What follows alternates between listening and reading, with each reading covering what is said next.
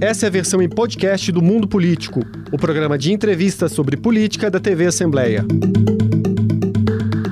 Olá, hoje no Mundo Político, o Estado, a violência e os reflexos nas eleições.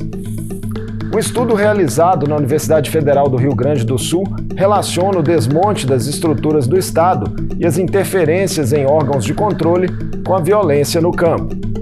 Eu vou conversar com a socióloga Lígia Madeira, professora da universidade que se dedica ao assunto.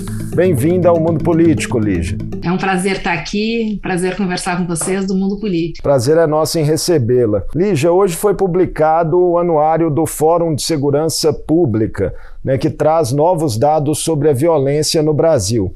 Os números de crimes violentos caíram, com exceção da região norte, que cresceu 9%. Como você lê esse dado? Acho que esse é um dado que não é novidade, né? Ele reflete uma série de acontecimentos que a sociedade brasileira vem vivenciando, né? Dentre eles o brutal assassinato do, do Bruno e do Dom, né? Há poucas semanas atrás. E ele reflete também um movimento, né? Que já vinha acontecendo na, no Brasil de um processo de interiorização da violência urbana, né, dos homicídios se deslocando das regiões mais urbanas para dentro das, da, das comunidades rurais e especialmente para a região norte do Brasil, né, com os conflitos da Amazônia tendo se intensificado muito ao longo dos últimos anos.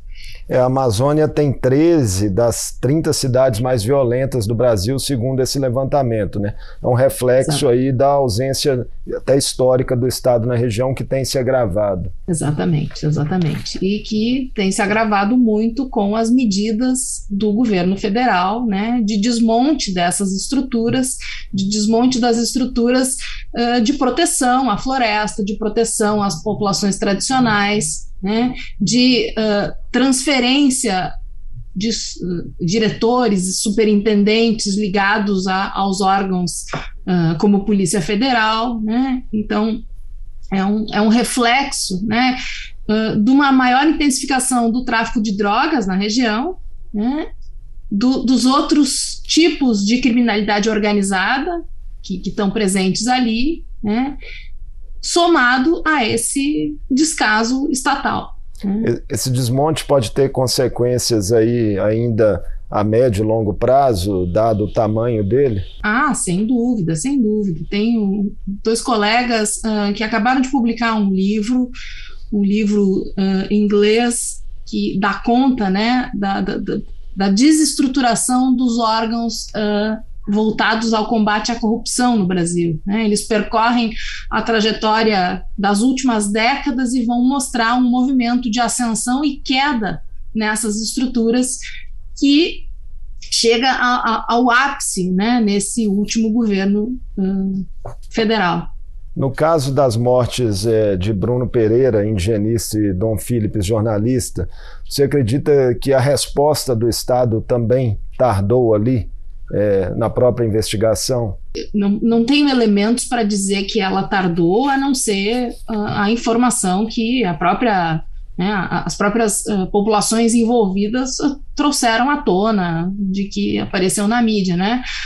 mas, sem dúvida, se tu tem um, um processo de desmonte das estruturas estatais, no caso de um crime como esse, né, a, a elucidação em si, ela é só um, um elemento, né, claro, fundamental para as famílias, para resolver o caso, mas precisaria ter havido atuação preventiva, né? Porque, pelo que consta, as denúncias haviam sido feitas a todas as autoridades responsáveis, né? Esse era um, crime anunciado de uma série de crimes anunciados que vem acometendo os burocratas, os servidores dos órgãos de proteção a indígenas, né? Então, uh, sim, a resposta ela tarda e ela nesse sentido é completamente inefetiva, né?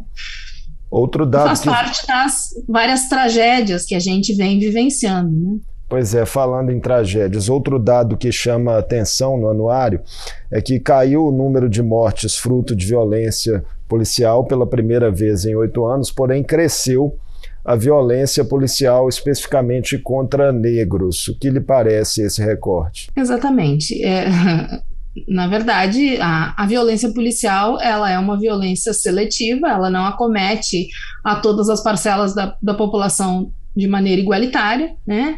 E esse incremento nas populações negras é, um, é também um dado, né, já de conhecimento e é um dado que precisa ser pensado, repensado e precisa ter algum tipo de intervenção sobre ele, né? Porque não se espera mesmo numa sociedade desigual como a nossa que haja violência policial contra a população branca, né, de classes médias e altas. Ela é uma violência concentrada, né? E nesse caso, então, o dado é de crescimento, né? Nós tivemos um caso. Ou pelo menos de cada vez maior distância né, entre os grupos sociais. Sim, é, Lígia, nós tivemos um caso que repercutiu muito, né, relativamente recente, que foi é, de Genivaldo, né, lá em Sergipe, um portador de problemas psiquiátricos que morreu asfixiado aí por gás de pimenta dentro de uma viatura da Polícia Rodoviária Federal.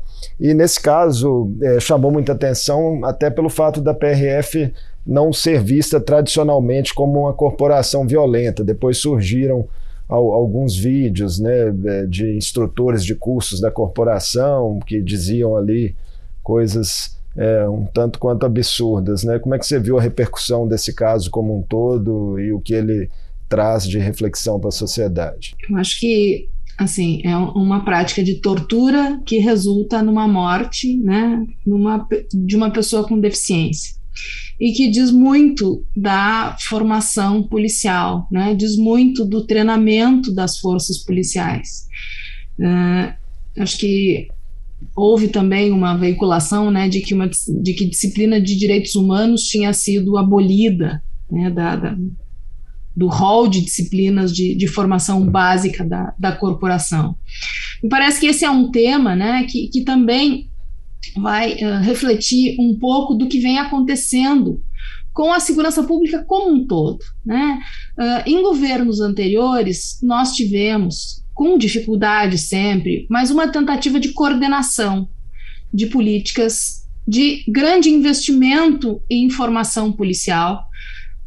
Foi montada a rede de a RENAESP, né, voltada à capacitação da segurança pública, com cursos de especialização, mestrados, doutorados e, e cursos de formação uh, mais rápida, né, uh, e embora essas iniciativas elas até perdurem, ela perdeu um pouco, me parece que da, da centralidade, né, e, e havia um paradigma sob o qual essas ações uh, vinham se, se desenvolvendo, que era a ideia de uma polícia cidadã, a ideia de uma polícia que precisa tratar como cidadão, né, não como um inimigo, mas como alguém que é parte da sociedade, né?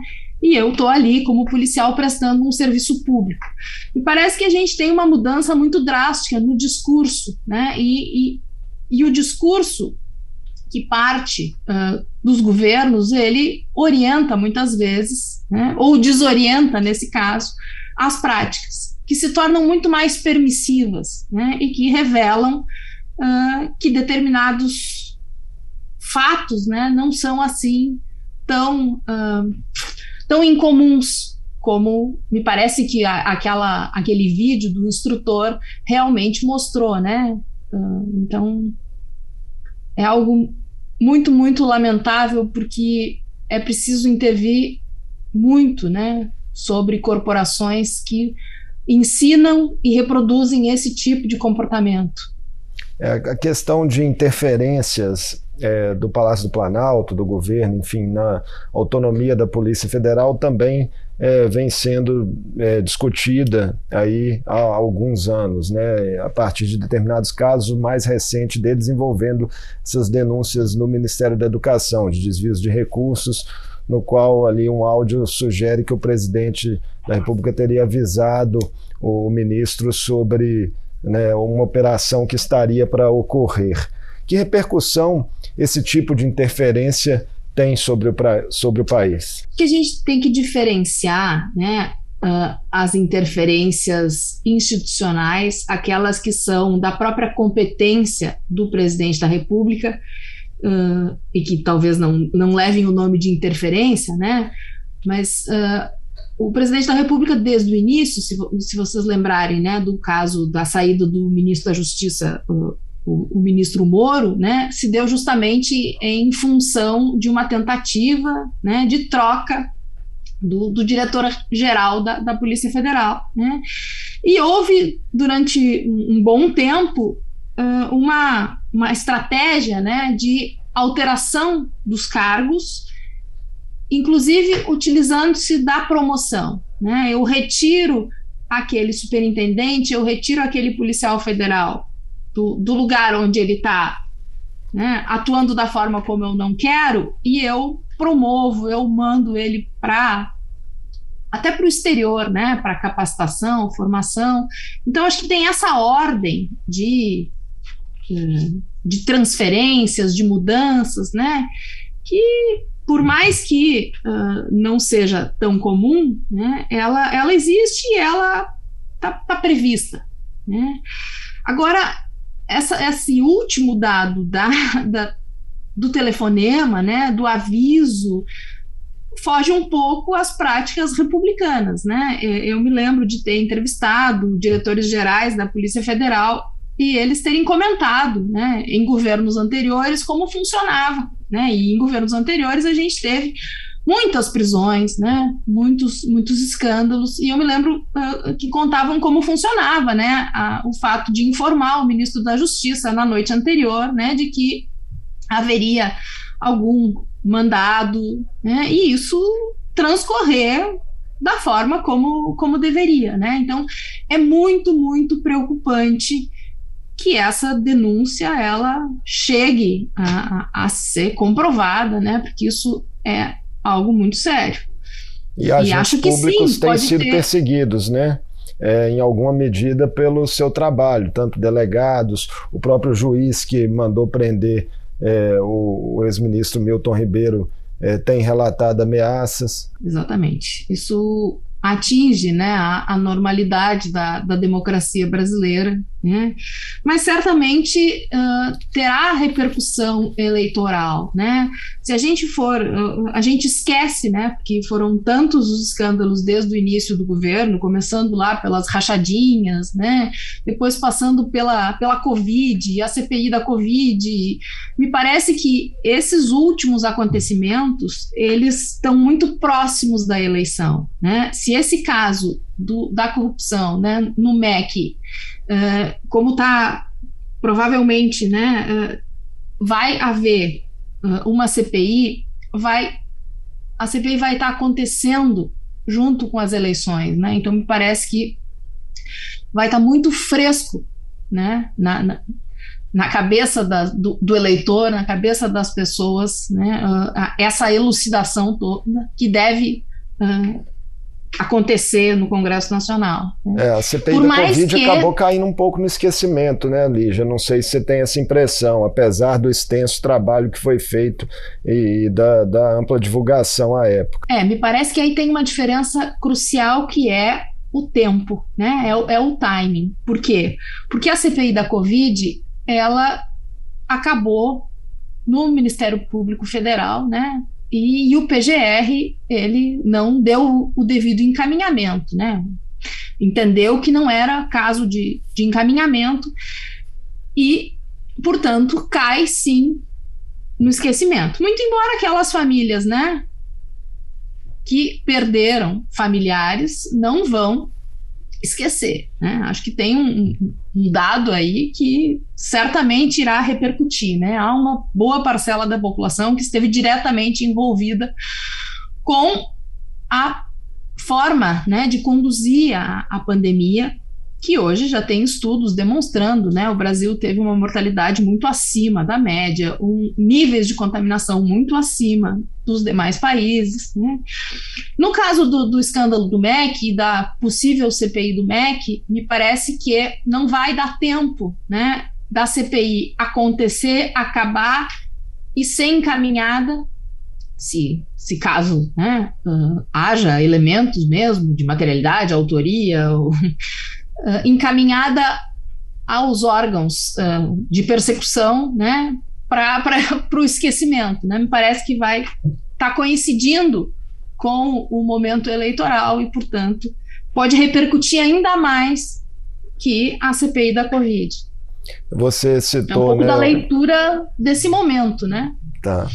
Você citou um posicionamento do Procurador-Geral da República e eu te perguntaria se o desmonte de estruturas que você trata em relação né, a, a outros setores do governo, se ele também atingiu em alguma medida o Ministério Público nos últimos anos. O Ministério Público ele mudou sim na gestão do Augusto Aras. Né? Uh, a gente sabe que os, os dados de, de combate à criminalidade eles uh, demonstram uma queda.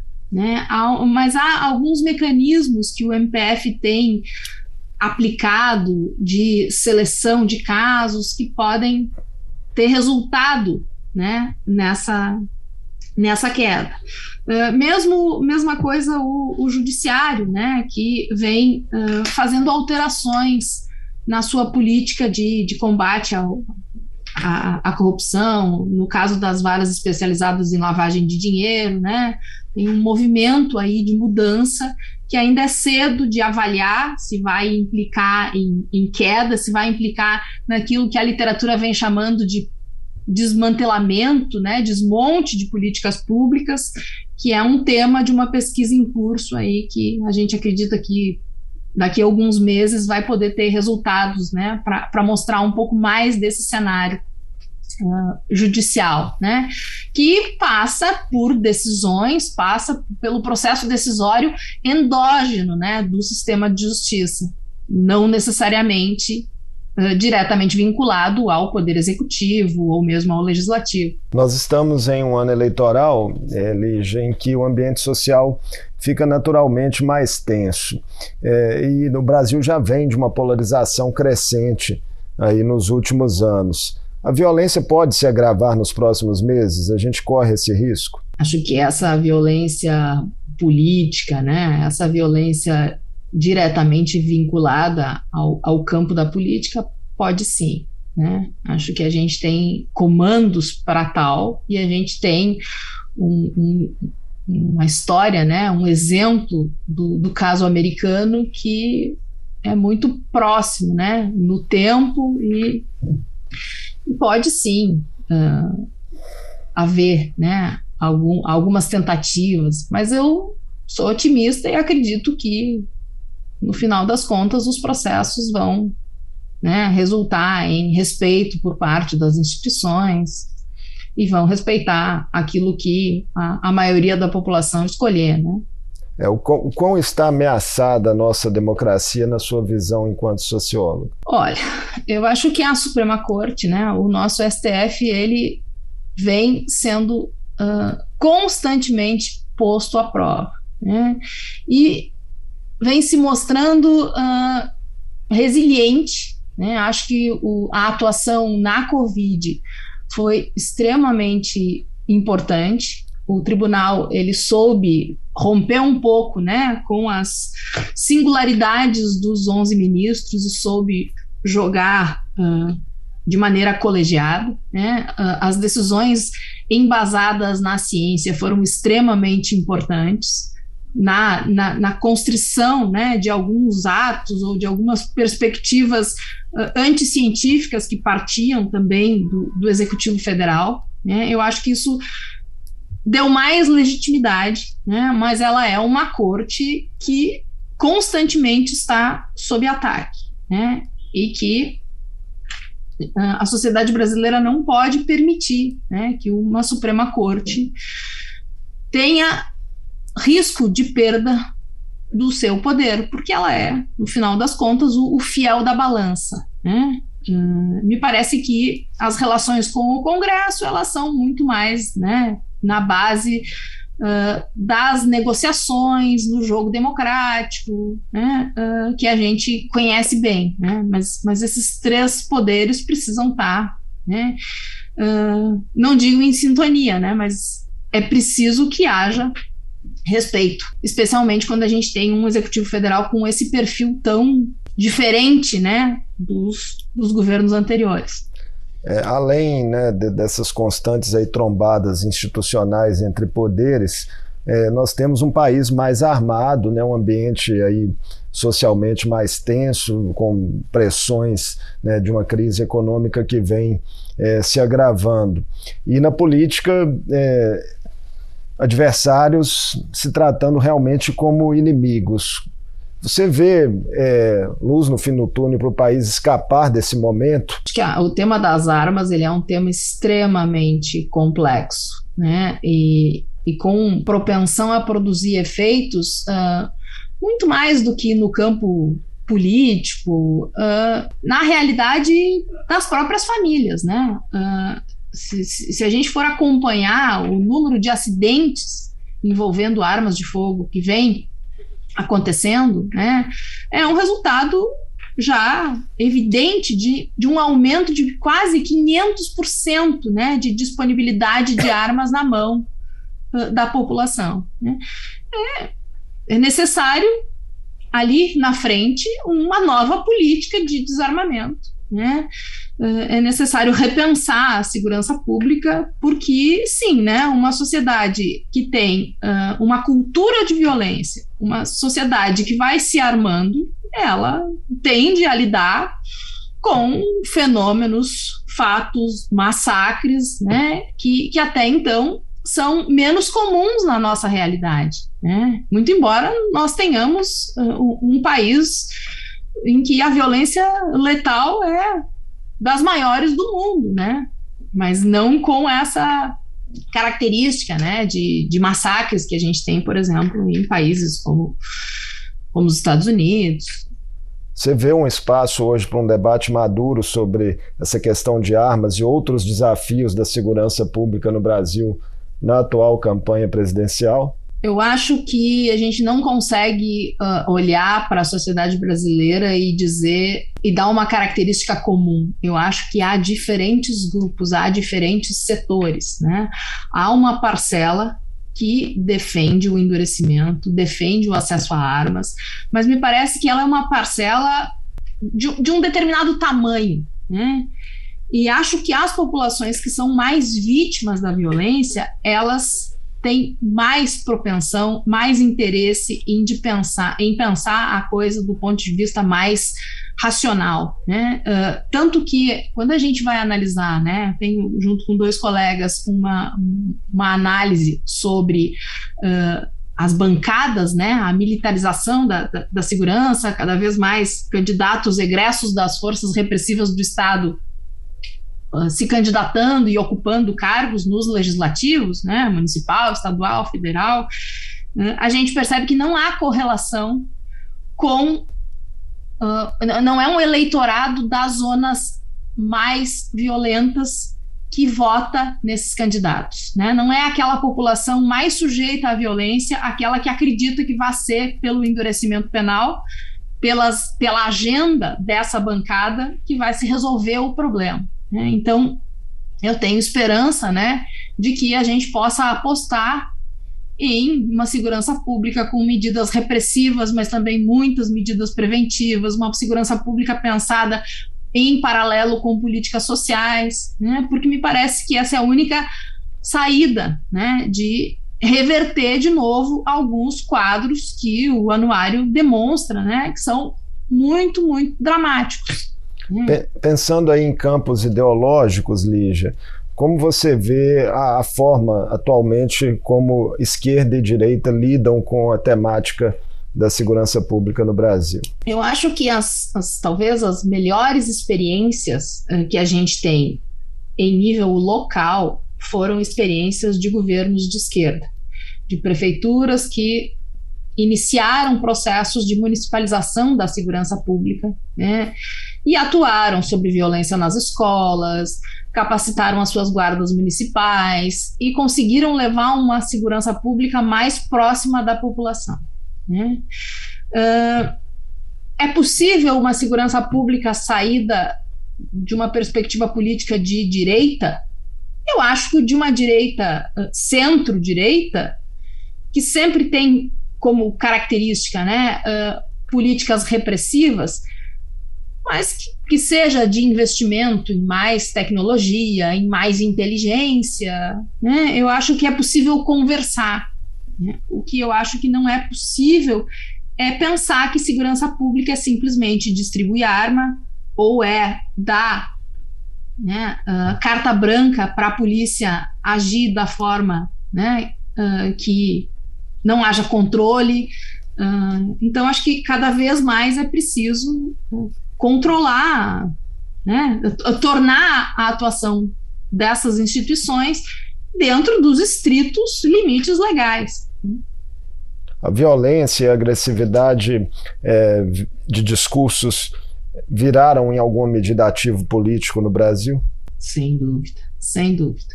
Né? Há, há uma, uma parcela da população que se alimenta, retroalimenta né, uh, esse discurso, e, e, tanto que essa formação das, das bancadas, né, ela vem em, em, processos, não é algo muito linear, né, há, há períodos de maior crescimento, depois estabilidade, mas são, sim, é, é um fenômeno, sim, que e ele é, ele é um tanto quanto singular, né? Não há muita correspondência desse movimento em, em outros países, até porque a legislação é mais rígida, né?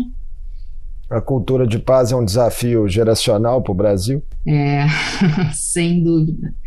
E, mas eu acho que as novas gerações elas têm uma forma de, de conceber né, os diferentes, de dar uh, respostas né, em relação a, aos diferentes grupos que compõem a sociedade que, que pode nos levar a um pouco mais de otimismo, né? Me parece que as, as gerações uh, de, meia idade tendem a ser a ver o mundo, né, de uma forma muito mais dicotômica, dicotômica. Então, acho, eu tenho esperança nas novas gerações. Né?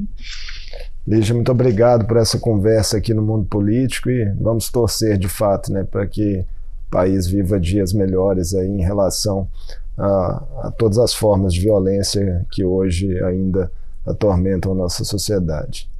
Foi um prazer conversar com vocês. Um abraço, obrigado. Até a próxima. Um abraço, até. Eu conversei com a socióloga Lígia Madeira, da Universidade Federal do Rio Grande do Sul, que estuda a relação da violência com desmonte de estruturas do Estado. O Mundo Político fica por aqui. Obrigado por nos acompanhar e até o próximo programa. O Mundo Político é uma realização da TV Assembleia de Minas Gerais. Nessa edição, a apresentação foi de Marco Antônio Soaleiro, a edição de áudio foi de Leandro César, a produção é de Tayana Máximo, a direção é de Alevi Ferreira. Você pode seguir o Mundo Político nos principais tocadores de podcast. Assim, você não perde nenhuma edição do programa. Para assistir a essa entrevista e aos outros conteúdos da TV Assembleia, acesse almg.gov.br/tv.